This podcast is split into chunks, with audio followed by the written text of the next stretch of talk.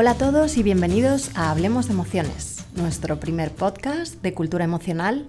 Y estamos muy emocionadas, ¿verdad, Patricia? Sí, la verdad es que es un proyecto en colaboración con Proyecto Princesas que nos hace muchísima ilusión y que queremos tratar temas del día a día que tenemos que tener un poquito más de valor y de cuidado. Efectivamente, sí, estar muy pendientes de cuidarnos a nosotros mismos. De hecho, el podcast de hoy eh, está dedicado al autocuidado. Sí, es un tema que parece fácil, pero realmente descuidamos mucho en el día a día. Sí que es verdad que cuando pensamos en autocuidado y ya nos metemos de lleno en el tema, solamente nos hablan de fomentar la práctica saludable, ¿no? relacionada con la alimentación, con la práctica de ejercicio físico, la abstinencia de tabaco, alcohol, etc. Pero, ¿qué pasa con el autocuidado emocional? Efectivamente eso es muy importante. Por supuesto que tenemos que cuidar nuestra alimentación y tenemos que cuidar nuestro cuerpo, ¿no? Haciendo alguna actividad física todos los días. Pero efectivamente, ¿qué pasa con las emociones? ¿Qué pasa con las palabras que nos decimos a nosotros mismos y la comunicación hacia los de nuestro alrededor también? Eh, ¿Os habéis fijado alguna vez en el modo en el que os habláis a vosotros mismos? ¿Nos hemos preocupado alguna vez en aprender a cuidarnos emocionalmente? Carmen, ¿a ti alguna vez te han enseñado, antes de meterte a lo mejor con todo el tema del coaching, eh, ¿te habían enseñado a la importancia de, cuidarnos emocionalmente? Pues la verdad es que no. Y eso es lo que a mí personalmente me hizo meterme tanto en este mundo, ¿no? De, de la conciencia, de la responsabilidad personal, que, bueno, pues eh, nacemos en familias, nos educan en colegios y eh, estamos en una sociedad en los que no nos han eh, educado emocionalmente y considero que es fundamental. Eh, las emociones son nuestra guía eh, respecto a la toma de decisiones del día a día, ¿no? Entonces, a veces estamos un poco perdidos y simplemente se trata de, de entender un poco de qué va esa gestión de emociones. Carmen, ¿tú alguna vez te has sentido agotada o cansada emocionalmente? Totalmente. Y es verdad que, que, al final como que nos sentimos más susceptibles, ¿verdad? Más negativos, desmotivados, con sentimiento de fracaso. Y al final esto no es más que, que una alerta, ¿no? De, cuidado que no estoy bien, ¿no? No estoy bien emocionalmente y, y hay que tomar medidas de alguna manera, ¿no? Y al final es, es fundamental conocer y reconocer qué nos está pasando, qué emociones estamos sintiendo. Eso es, además el cuerpo responde, el cuerpo responde a lo que la mente piensa y a lo que la mente hace, ¿no? Cuando tú no eres capaz de exteriorizar emociones y sentimientos y comunicar lo que te está pasando, salen por algún lado, hablando así rápidamente. Y eh, eso es por medio del cuerpo. Cuando estamos enfermos, cuando estamos totalmente agotados, cuando parece que vamos a contracorriente, ¿no? Como que luchando, luchando, como si estuvieras eh, navegando en un río y no avances. Sí sobre todo es, ser conscientes de que las emociones básicas, que al final eh, no son negativas, sino que son reacciones adaptativas frente a los estímulos en los que estamos viviendo en ese momento. ¿no? El, problema en este caso yo creo, Carmen, que es em, somos capaces de gestionar nuestros pensamientos junto a esas emociones que sentimos. Muy buena pregunta, Patricia, porque al final, ¿cuáles son las emociones básicas? ¿no? Lo primero que tenemos que hacer es identificar y reconocer esas emociones. Pues las fundamentales y más simples son el enfado, la alegría, el miedo, la tristeza, la sorpresa, eh, las emociones bonitas como la alegría eh, y la sorpresa, pues son maravillosas. Eh, sentirlas, pero ¿y las emociones desagradables como el enfado y el miedo? Pues a nadie le gusta sentirlo y ahí viene el conflicto, ¿no? Que nos cerramos, nos bloqueamos y no tenemos que tener miedo a sentir, porque es a lo que hemos venido a este mundo, ¿no? A sentir y, a compartir la vida con los demás. Y, al final, si sabemos gestionarlas, son hasta bonitas. Se pueden disfrutar. A ver, mucho, claro que sin entrar en, sí. en patología, ¿no? Pero sí que mm, nos tenemos que dar cuenta que la tristeza está ahí y hay que sentirla y hay que sacar la parte positiva. ¿no? Hablaremos más profundamente en otro podcast acerca de las emociones y cómo todas sus emociones tienen, tienen la parte positiva y la parte negativa y que es importante conocerlas para que no nos asusten. Diciendo esto, una vez que hemos analizado las emociones que estamos sintiendo, nos tenemos que autoanalizar y decir qué me está generando esta emoción, ¿no? ¿Qué pensamiento fluye en mi cabeza cuando siento esta emoción? Eso es qué pensamiento estamos teniendo y está sintiendo nuestro cuerpo. Y ahí podíamos añadir también qué nos decimos a nosotros mismos a raíz de esos pensamientos. Hmm. Porque al final el diálogo interno que tenemos cada día con nosotros mismos vienen de esos sentimientos, ¿no? De cómo nos sentimos. De si tú llegas, por ejemplo, a trabajar un día y alguien te habla mal, o tú llegas con tu sonrisa diciendo buenos días y nadie te contesta, y te enfadas. ¿Por qué te enfadas? ¿Qué te está diciendo de ti mismo ese enfado? ¿Qué significa que ya no te sientes importante? ¿O que te afecta demasiado lo que les pasa a los demás? ¿Qué te dices a ti mismo? ¿Te tratas bien? ¿O te estás maltratando? Es que es verdad, Carmen, que cuando pasa eso, por ejemplo, el, el ejemplo que no- nos ha pasado a todos, ¿no? Cuando llegamos a la oficina, entramos en el ascensor, saludamos y no nos saludan. De alguna manera como que nos cambia también esa emoción a nosotros, se nos contagia. Y ahí es una de las claves en la que tenemos que ser súper conscientes de que no nos puede sugestionar el otro. Es decir, no sabemos la batalla que está librando y en lugar de eso tenemos que cuidarnos y fortalecernos. Y en este caso sí que es importante ser conscientes de que en gran parte de cómo vemos el mundo parte de nuestra mente. Si antes de comenzar una actividad ya nos estamos diciendo algo negativo, es muy complicado cambiarnos o que nuestro día mejore o que esa actitud la veamos de una forma positiva.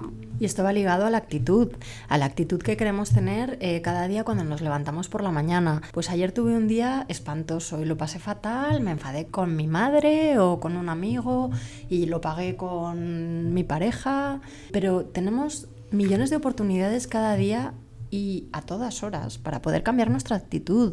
Entonces, cuando te levantas por la mañana, ¿qué te dices a ti mismo? ¿Hoy va a ser un gran día o otro día más? Al principio es algo muy difícil, ¿no? Es algo muy complicado porque a lo mejor tenemos etapas difíciles, eh, nos ocurren cosas como a todo el mundo, eh, la vida a veces se complica y es difícil mantener ese diálogo interno en positivo, pero debemos crear el hábito. El hábito se crea a base de repetición, de ser constantes. Además, es muy peligroso porque nos autosugestionamos involuntariamente y no nos damos cuenta que tiene un enorme poder sobre nuestras acciones y por supuesto sobre nuestra manera de ver la realidad o de percibir la realidad, ¿no? Y al final gran parte de lo que pensamos no es más que nuestro esquema de creencias, que aquí Carmen es una profesional, ¿no?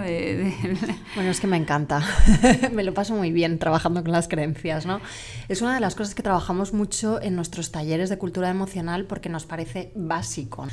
Famosas creencias, nacemos llenos de creencias. Creencias limitantes, ¿no? Como Sí, efectivamente, llamarlas. porque las creencias eh, que nos limitan son las que tenemos que modificar. Las creencias que nos empoderan, esas las mantenemos y están fenomenal. Pero bueno, eh, bueno, nuestros padres nos educan de una manera determinada porque ellos han sido educados de una manera determinada por sus padres y así sucesivamente. Como yo digo, somos víctimas de víctimas, ¿no? No, no nadie es culpable ni, ni nadie lo hace a propósito, sino que no podemos regalar aquello que no tenemos dentro, ¿no? Entonces lo han hecho eh, lo mejor que han sabido nuestros padres, pero nosotros llega un momento, llega una edad de nuestra vida que ya somos responsables de nosotros mismos y de cómo nos sentimos. Entonces, culpabilizar al de al lado eh, no tiene ningún sentido, además del daño que hace. Que eso ya lo hablaremos más adelante. También me gustaría dedicar otro podcast al perdón y demás, pero esta es otra historia bastante larga. Entonces, cambiemos nuestras creencias, no vivamos de manera inconsciente, ya que nosotros tenemos que saber también que el 95% de nuestra mente es inconsciente, está llena de creencias limitantes y somos robots. Por eso es tan importante tomar conciencia y trabajar cada día por convertirnos en personas conscientes. Total. Sí que tenemos que ser más amables con nosotros mismos, ¿no? Más comprensivos y que nuestro diálogo nos haga sentir mejor, no al contrario, ¿no? Estamos como muy acostumbrados a ser excesivamente Autoexigentes. au- y autocríticos con todo lo que hacemos. Enseguida nos criticamos respecto a todo, ¿no? Para todo tenemos que ser mejores, tenemos que haberlo hecho mejor, podíamos haber actuado de otra manera. Stop, tenemos que parar esta forma de, de hablarnos porque al final solamente nos perjudica. ¿Cómo le hablarías a tu mejor amiga, por ejemplo? ¿Tú cómo le hablarías a tu mejor amiga? ¿Le dirías las cosas que te dices a ti misma? Para nada, al contrario, siempre tiendes a intentar que esté feliz, ¿no? A, a intentar mejorar su estado de ánimo. Parece que tenemos consejos siempre para las Para el- personas sí, que tenemos total, al lado y para nosotros al final. Patricia, por ejemplo, ¿qué preguntas nos podríamos formular a nosotros mismos que nos lleven a ese interior, a ese inconsciente para poder sacar las emociones. Pues muy interesante. Aquí hay una, una reflexión súper importante que deberíamos de hacernos todos, que es, ¿dónde aprendí a decirme esas cosas? ¿De dónde surgen? ¿De dónde provienen, no? Correcto. ¿Alguna vez me las dijeron? ¿Quién te las dijo? La fuente de esas palabras, ¿no? Porque no todo en nuestra mente es gratuito. Al final estamos sugestionados absolutamente por todo lo que hemos vivido o vemos día a día. ¿Cuándo empecé con, esta, con estos pensamientos? Come, come, ¿no? Eh, cuando ya estamos como en el bucle. Total, total. Y además, ¿me hace algún bien hablarme así? ¿Qué me aporta? Aquí os invitaría a todos los oyentes a coger un cuaderno y escribir las preguntas y las respuestas, porque ayuda muchísimo, un montón, sí, sí.